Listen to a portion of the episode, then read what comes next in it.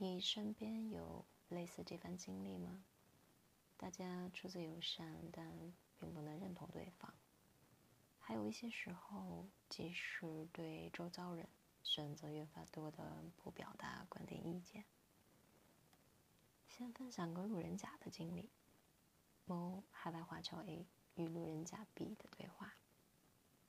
不在中华大地生活的华侨，饱含爱国深情下的强烈风范，高知教育路人甲世界局势。对于这些擅长讲大话、漂亮话的大人们，作为晚辈，尊重兼谦虚听讲的同时，却鲜少有获取交流互动的机会，甚至被尊重的机会，不是吗？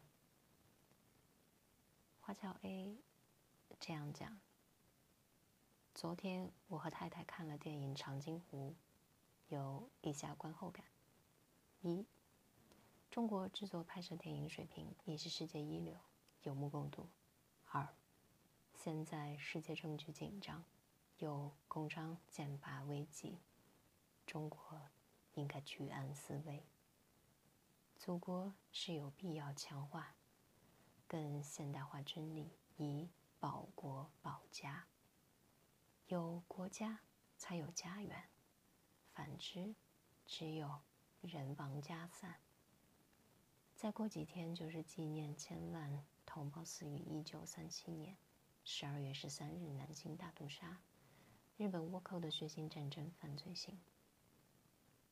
日寇从来不承认。我阅读过有关南京大屠杀的历史，包括张纯如、Aris Chang 写的书中文和英文版本。我和太太2019年到南京遇难同胞纪念馆致敬，亲眼看到众多图片实物，我不禁泪下。中国绝不能再让这样受刑加于中华民族。当今以流亡美国为首的西方反华集团，勾连日本倭寇去围堵中国，因为妒忌中国崛起。假如祖国无强大军力后盾和经济底气，中国就会再次成为伪善列强掠夺入侵对象。情况如晚清和民国初期一样。弱国无外交，在政治，在世界政治舞台无发言权。希希望西方反华国家，日本倭寇讲正义，施守和平，让不同民族共赢、共享、共存，这样是痴汉梦话。电影《长津湖》应该给我们提醒思考。路人甲 B 用了半天时间，删删改改。回复了华侨 A 这段话，并发送了路人甲曾经收集的、曾触动自己的中国历史老照片，关于过去的破败学堂及墙上的秋海棠中国地图，及社交媒体不是个例的年轻人以为繁体字是台独港独标志的无厘头又无知的爱恨交织滑稽之举。一些中年人号称学者、老师，大赞塔利班是天堂的，表达对祖国文明的引诱。谢谢您的分享。除了《长津湖》，我们看过的《红海行动》等这几年陆续推出的主旋律电影外，还有国内非一线导演作品《新迷宫》《大明劫》《二十二》。再如顾长卫。张艺谋、姜文等国际非常知名的中国导演，都创作出了非常多的聚焦于中国本国历史现象或文明的好题材电影，令世界刮目相看。他们并非是好莱坞英雄传的商业快餐电影，非常棒。我自己很多年前也去过南京大屠杀纪念馆，每当与您相仿的长辈沟通，感受正气十足。家国情怀跟历史教训，不该轻易遗忘。历史是人类必须了解的文化常识。很多七零八零后青少年时期喜欢港台文化与作品，他们传承了中华文化魅力。那个时代有非常多的大家与榜样令人共鸣，是国人之间的支持友爱。我稍有担忧的是近年，听到个别鼓吹武力的人。我问他们，如果他提出来武力，那么他会代表祖国参军吗？回复是不会，让别人去吧，他怕死。他们打游戏，在聊天区随意谩骂港台人或者别的地区的人，比如骂河南人、东北人、骂回族、骂海外华人，或者不尊重弱势群体，空气弥漫着火药味，人们变得越来越极端。这类人只是毫无修养的自私鬼键盘侠。遇事则躲，在职场、社会、军事，只喜欢看宫斗剧，琢磨蛊惑人心。这类人近两年，尤其在抖音、快手做着爱国生意，无道德约束，就令人发指了。因为很多孩子缺少独立思考跟知识储备，太容易被洗脑，他们不能代表中华文明的新生力量。我工作。接触过一些做抖音、快手直播带货相关供应链的公司，通过互联网对接联络的年轻人，他们不屑于发一篇文字通顺和信息完整的对话，更多是些看不懂的文字，工作文件更谈不上专业或有职业素养。收到你的信息或文件，回复不是文字，而是这个数字一。这是我今年感触较多的。很多人变得如此随意，认为钱是万能的。互联网过度的算法与用户开发，并未考虑到很多社会影响与责任。传播的内容只为了博人眼球，甚至低级。还有一些无非是照搬国外素材二次加工，崇洋媚外。这里面不太涉及文化与知识。所以我觉得一些低龄人对比长辈。变得冷漠，不在意历史，不尊重审美经典，并非所有人的家庭教育都是到位的。中国儿童的公共素质教育尤为重要。我同意和平，并坚持认同儿童素质教育。应有会有越来越多的人选择以身作则，让自己的家园更美好。战争不只为政治军事机器。像核武器、生化武器，如果被滥用，如朝鲜、伊朗、塔利班等极端政权，最终毁灭的可能是，可能只有人类文明本身。战争破坏甚至消亡文明，尤其对中国有非常大的隐患。花椒 A 回复。我在国外很少接触到抖音，有的都是朋友转发给我的视频，内容大多数是无聊无内涵的东西。我有时没有开启就删除了。中国有十四亿人口，其中一定有不了解中华文明历史的人，他们不知道简体字是新中国后来才有，远古中华诗词、古典文学、书法等等都是用繁体字的。其实，我个人觉得，新中国失去了繁体字文化精髓，是一个遗憾。我自学简体字是为了与国内同胞沟通的。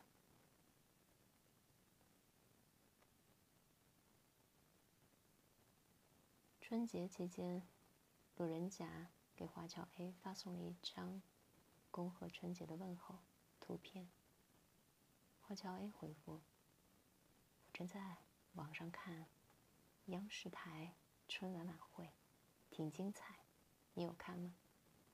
有一个环节讲怎么样讲广东话，比较广东话和普通话的不同用字、词汇、发声，非常搞笑。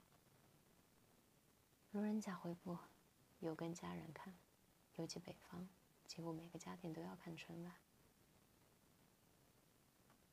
后来某天，路人甲收到了华侨 A 的信息。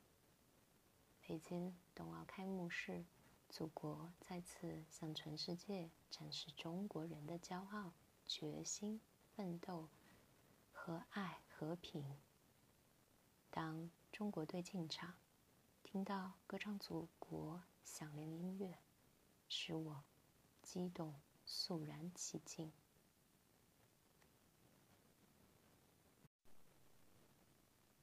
想到了多年前张维迎教授的有关语言腐败的观点，还有近期在 B 站看到张维迎教授与林毅夫教授在某论坛的演讲观点意见相左的小小辩论，标题就够张扬。张维迎和林毅夫激烈辩论互呛，主持人，我太难了。有趣的是，观看评论区，不晓得怎么表达。我觉得一些人开始有同感的，对我们周遭的人与事、听闻所见越来越多的分歧与不成熟，但对你熟悉的环境，甚至同事、朋友还是家人，有着偶然间的陌生与疏离感，更多时候也会自我怀疑。所谓。大家越发舒适的物质趋同世界，大家的世界越发的同质化，也越来越小。自己越发是个无知的人，觉得周围的人或互联网推送都好厉害，但为何感受到人们骄傲的同时，带有一种莫名的不真实？为什么越来越多的人失去了表达或沟通的兴趣？大众对周边人等等事物的持续冷漠的力量，远大于网络大 V 们的影响。所谓热门事件的亦是舆论力量。世界的科技很发达，是科技发达的同时推动讯息，还是阻塞讯息呢？数字商业化的世界对用户的探索，向着多元化、极致化并进。与此同时，似乎我们不理解、更不愿理解的东西也越来越多。当然，你也会发现同质化的一面：有些人越来越像批量化的机器人商品，或与世界范围的硬通货、美好物质生活主题相关的一切，或人们眼中的世界。来自垂直化的订阅与推送，知道一些近年兴起的 YouTube 震惊类的影响力自媒体，他们有着宏观远见，总能深刻批评具体指明的某主义，内幕曝光，国际走向，某事件深度解析，某某论。中文首页推送都是类似版面与广告画报一致思路的封面设计。他们有自己的垂直受众，甚至信徒。看看评论区，非常鲜明的两极。所谓某种颜色的一种狼和高度赞扬的，感谢改变了自己的认知，甚至开启了明智。两种极端的观点截然不同，本质上，我觉得又有相似之处。高涨的依赖心态，既想拥有坚不可摧的身份、被认同，又矛盾的质疑他人身上的标签。他们擅长用更为高大上的顶层逻辑来教育你认知的浅薄。过去看过一位影响力自媒体人做过的历史相关的专题节目，令我有深刻印象。且有好感的博学的自媒体人，过去浩然好奇使然，加入过其节目的社交交流群组，群内疯狂灌水的，并非友善的人们，他们的言论不敢恭维，赶忙退出了。类似的，过去喜欢的自媒体。也有关注过微信社群、微信社群的，其实不论在哪里都大同小异，喧嚣或大声者们 真的蛮同质化。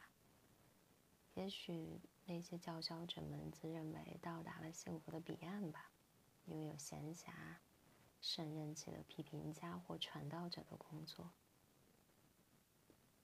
而我这个笨蛋只想到了多年前豆瓣看到的一个标题：“中国人，你为什么到哪儿都不开心？”我不觉得当下一些人的心态是尊重他人与世界的，甚至一些人对自我的得体修养不再约束。一些人的话，一部分自然的源自他们沉静洋溢自我的心态。同视角站在各自高地的同质化的批评家们，我不觉得人们内心是柔软且在意这些事情本身，或在意这个世界的个体变迁。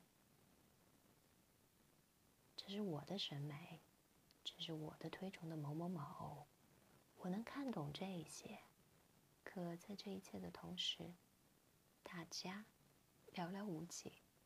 或值得被尊敬、了解的大家，少有被广泛关注到。一些人关注的东西越来越大，不是包裹下的成功，是万千人们达到共识的理想世界。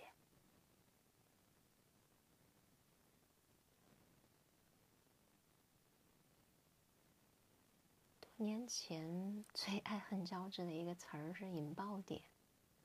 估计在传媒领域都被说烂了，还有某某革命、几点零，等待神奇说大话的人们。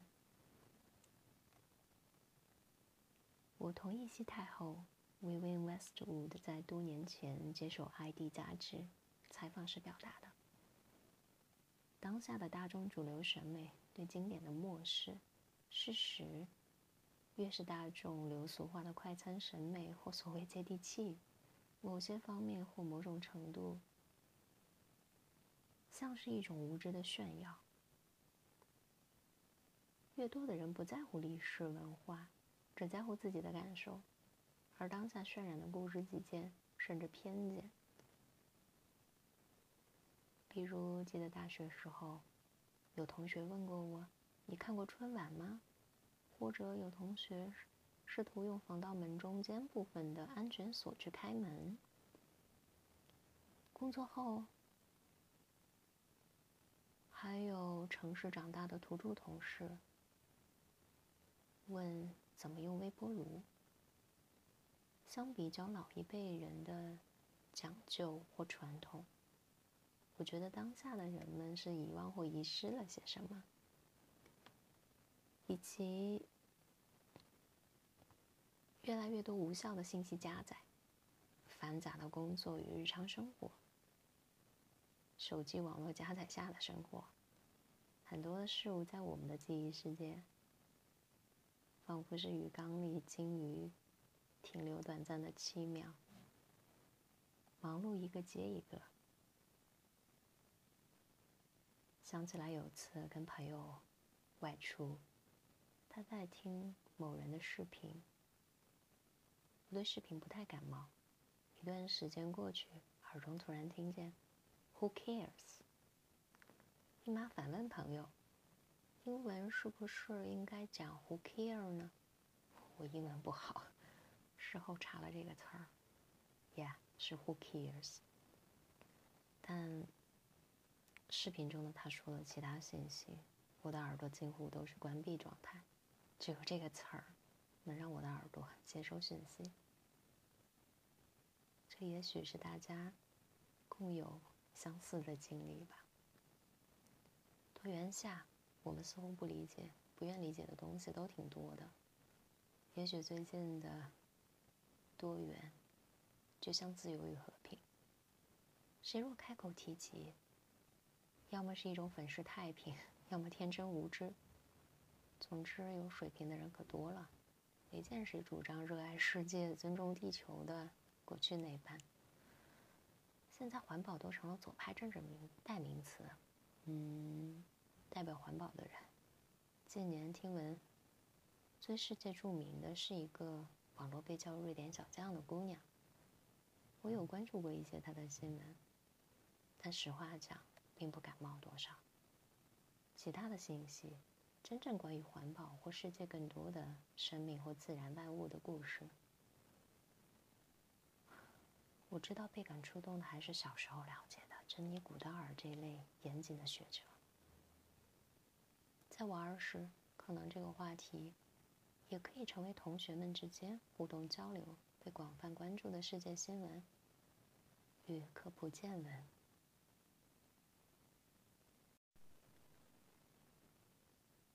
一些擅长说漂亮话或者说重话的大人信徒们，他们感兴趣的震惊外，还有神秘玄学。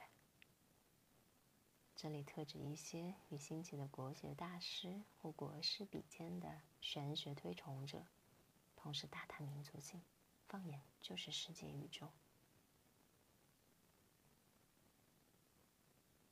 我想再问，他们究竟关心这个世界吗？对比他们给我大够分量的漂亮话，我觉得小时候听过的今年传唱歌曲都是小儿科，送别。东方之珠，We are the world, heal the world, imagine。曾经温和与友善的 peace and love，如今是不是显得特别傻？我不觉得。我买过一本书，作者是科学家卡尔塞根，他在晚年忧心于美国的科普教育，特别推出的这本书，中文译名叫《魔鬼出没的世界》。他在扉页写道：“此书送给我的孙子，托尼奥。祝愿我们的世界摆脱恶魔的纠缠，充满阳光。”在扉页的另一面引用了两句话，第一句是引自以赛亚：“我们等待光明，但面前一片黑暗。”第二句话来自明艳。与其咒骂黑暗，不如点亮一支蜡烛。我读书不多，只是喜欢在有限的能力范围内看到好书推荐，选择自己喜欢的收藏阅读。就我了解的卡尔塞根先生，他是科学家，不对冲宗教信仰。在这本书中引用了大量来源庞杂的历史经典。宗教典籍或名言。他在书中提到，每一代人都对教育标准的不断降低而忧心忡忡。早在约四千年前苏美尔时代的人类历史上，最早的一篇短文，就感叹青年一代与上一代相比，其无知已经达到灾难性的程度。作者说。我不知道科学和数学的无知在多大程度上导致了古雅典的衰亡，但我知道，科学素养低下的后果，比过去以往任何一个时代都要危险得多。科斯岛的希波克拉底是医学之父，两千五百年后，人们仍然记得他的希波克拉底誓言。现在各地的医学。学生在毕业时宣誓其略有变动的内容，但是它的主要功绩是使医学从迷信的雾霭中走出来，成了一门真正的科学。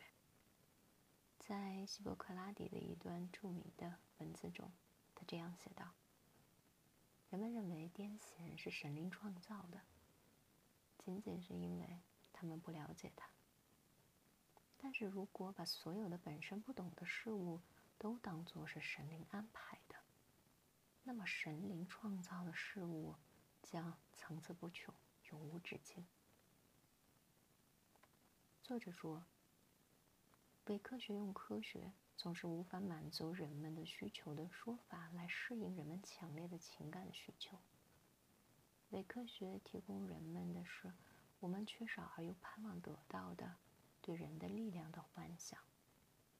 伪科学一再让我们相信，人类是宇宙的中心，并在宇宙中具有重要地位。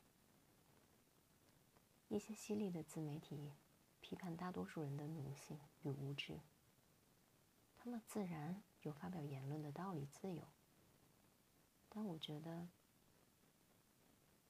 大家的冷漠，无论在哪里，才是最相似的隐形媒介。而真正更多需要帮助的个体或世界事物，似乎已经远离今天的数字化社交与主流媒体了。大多数人的成长到一生，与功成名就无关，但不代表这些人才是只是历史的炮灰或尘埃。这个世界好与不好，取决于每一个人。又不取决于人类这一支，尤其是口舌之争。地球是人类的家园，但人类不是地球的主人。反感主人问盛行的当下，喧嚣聒噪的一些人厚着脸皮宣扬个体的自私主义。我不觉得他们真的关心这个世界或世界里的国家。William Westwood 在公益活动《Letters to the Earth》中说过这样几句话：“The world economy means household management. Earth is our home, so on a global scale, economy means sustainability. We don't have that. we have no future. We have a financial system based on perpetual trade war and competition. True economy is based on the value of land. Land belongs to no one.